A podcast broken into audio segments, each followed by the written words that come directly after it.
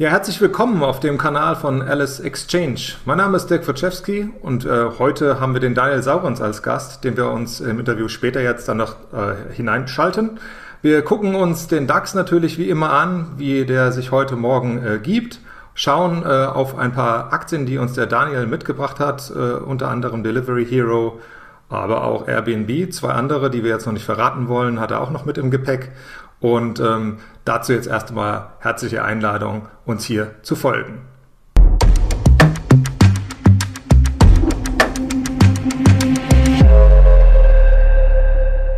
Ja, und vor allen Dingen natürlich auch der Disclaimer. Der Disclaimer ist äh, hier noch einmal ein Stück weit durchzulesen. Ähm, jede äh, Inhalte, die man hier in diesen jeweiligen äh, Interviews sieht, sind keine Anlageberatungen, keine Anlageempfehlungen, sind Marktberichterstattungen. Äh, das auf jeden Fall noch einmal äh, sich vielleicht bis zum Ende einmal durchlesen. Zunächst einmal, hallo lieber Daniel. Schönen Dienstag. Guten Tag. Jawohl.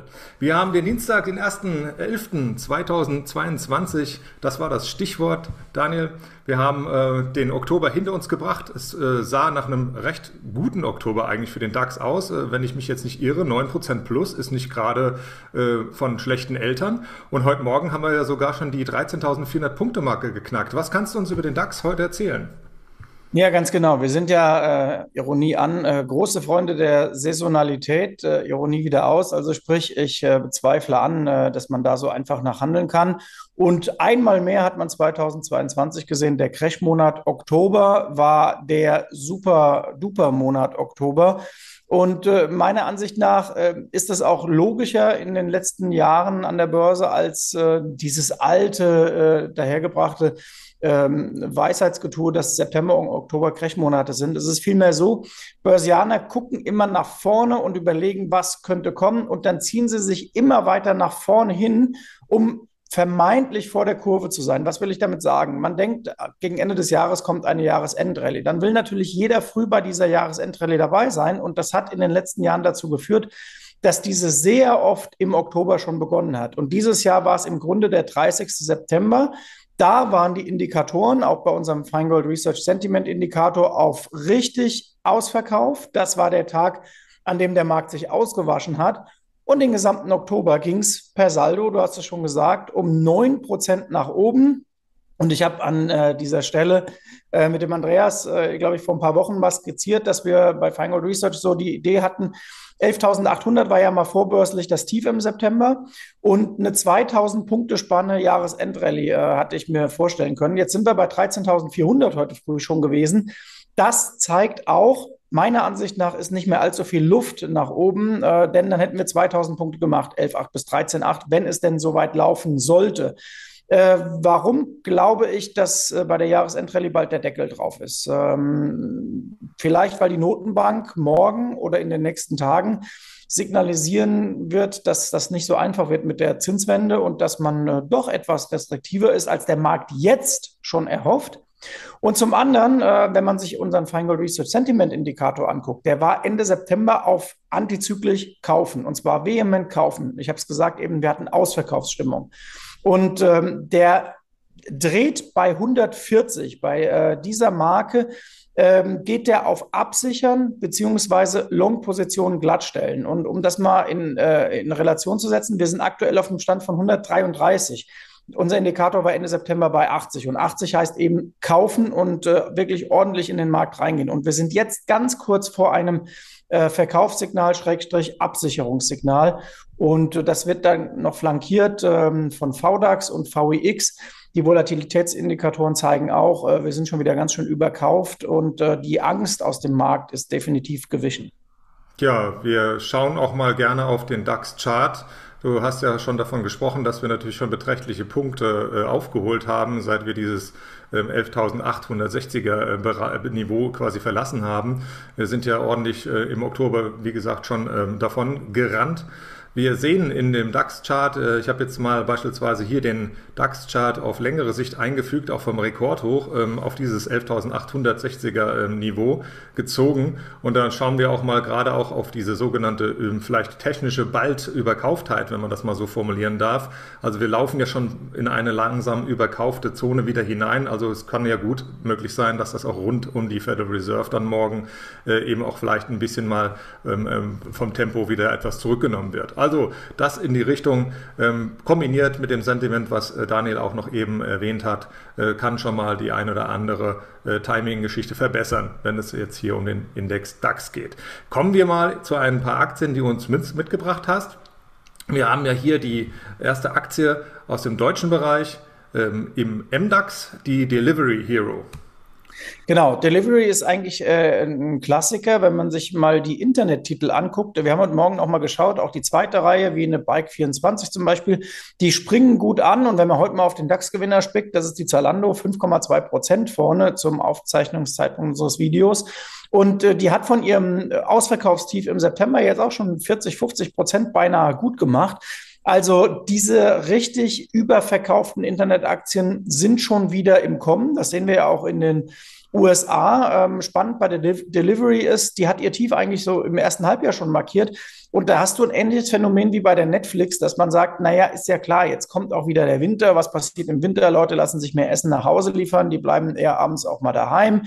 Ob da jetzt noch irgendwelche Corona-Effekte dazukommen von Leuten, die ähm, da noch Angst vor haben, das lasse ich mal dahingestellt sein. Aber auf alle Fälle, Delivery profitiert und äh, da sieht man auch so häufig, ist es ja so, äh, Titel, wie, wie, soll ich sagen, ähm, spielen ihre Stärke im MDAX aus. Wenn sie dann im DAX sind, dann werden sie oft durchgereicht. Aber es ist dann nicht so, dass man sagen könnte, naja, jetzt fliegen die aus dem DAX, jetzt geht es denen nicht mehr so gut, sondern oftmals ist es dann so, wenn sie dann aus dem DAX raus sind, dann ist auch das Negative drin.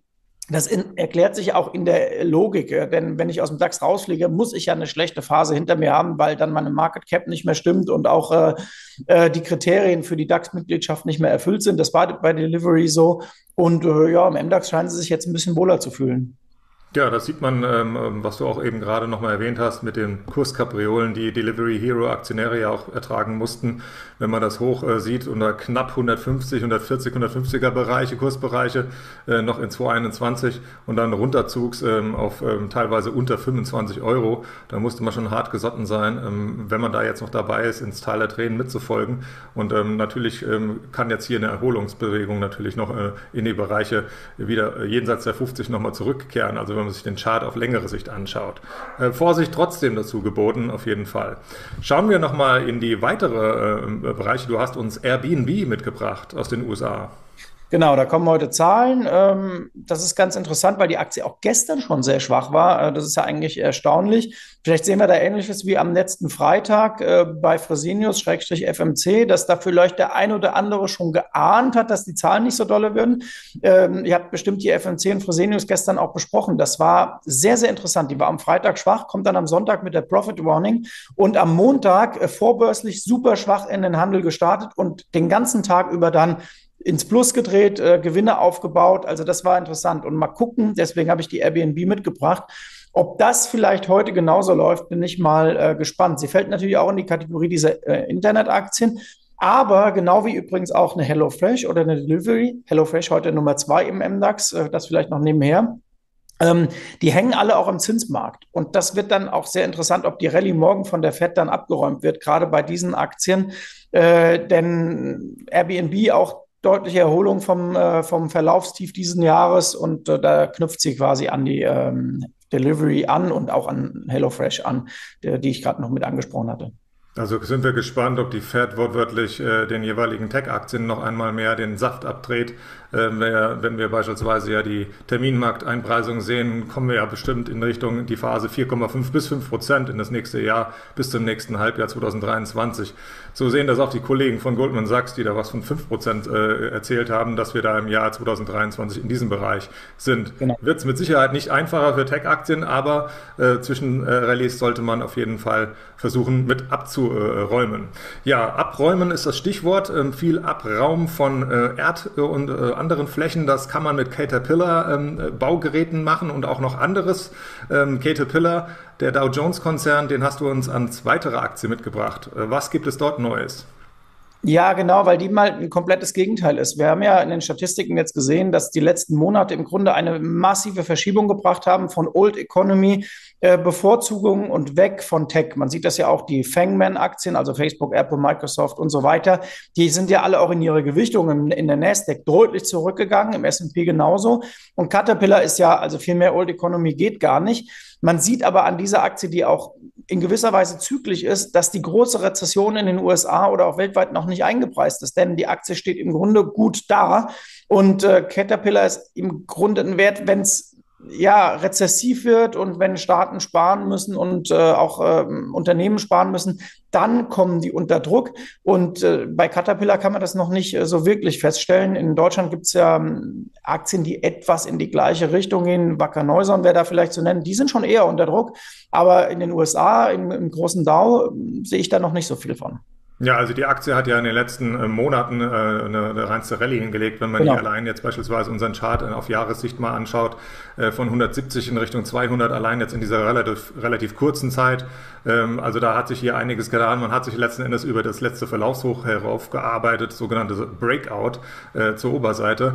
Ähm, natürlich wie auch äh, bei den anderen Werten, die Daniel vorhin auch erwähnt hat, ist natürlich jetzt eine sogenannte Vorsicht geboten, was die Federal Reserve der letzten Endes jetzt für einen neuen Flurschaden anstellen kann. Also da werden wir mal auf jeden Fall genau gespannt drauf äh, achten. Der weitere Wert, den du uns mitgebracht hast, ähm, sind wir wieder beim Tech-Sektor. Jetzt äh, ist Nvidia, alter Bekannter, sehr, sehr gut gelaufen früher ähm, und jetzt natürlich in den letzten, ja, sagen wir mal, letzten Monaten äh, doch enorm weggebrochen. Ähm, was kannst du uns da äh, an Neuigkeiten mitbringen? Ja, Nvidia ähnlich zu sehen wie eine Infineon. Da geht es jetzt darum, äh, die äh, Bodenbildung sich genau zu betrachten. Ähm, da arbeitet die Aktie dran. Infineon trifft auf das äh, Gleiche zu. Und die haben im Grunde genommen das schon hinter sich, was vielleicht ja Google oder Meta noch vor sich haben, denn die müssen wirklich diese, diesen Boden finden und diesen Boden bilden. Also da sieht man auch im Bereich der Tags und der zyklischen Tags, dass es da schon auseinandergefächert ist. Also die ganz, ganz großen Aktien kommen etwas später. Nvidia gehört zur 1 B-Kategorie, äh, würde ich mal so äh, sagen, auch in Sachen Market Cap. Und Nvidia hat aber dieses Zyklische eben auch schon deutlich vorweggenommen. Und ähm, damit schauen sie etwas besser aus. Ohnehin sollte man an der Nasdaq momentan wirklich jeden Wert sich genau angucken, denn wenn man sich den Gesamtindex anguckt, der ist ja eigentlich von den großen Indizes in den letzten Wochen fast am wenigsten äh, in Tritt gekommen.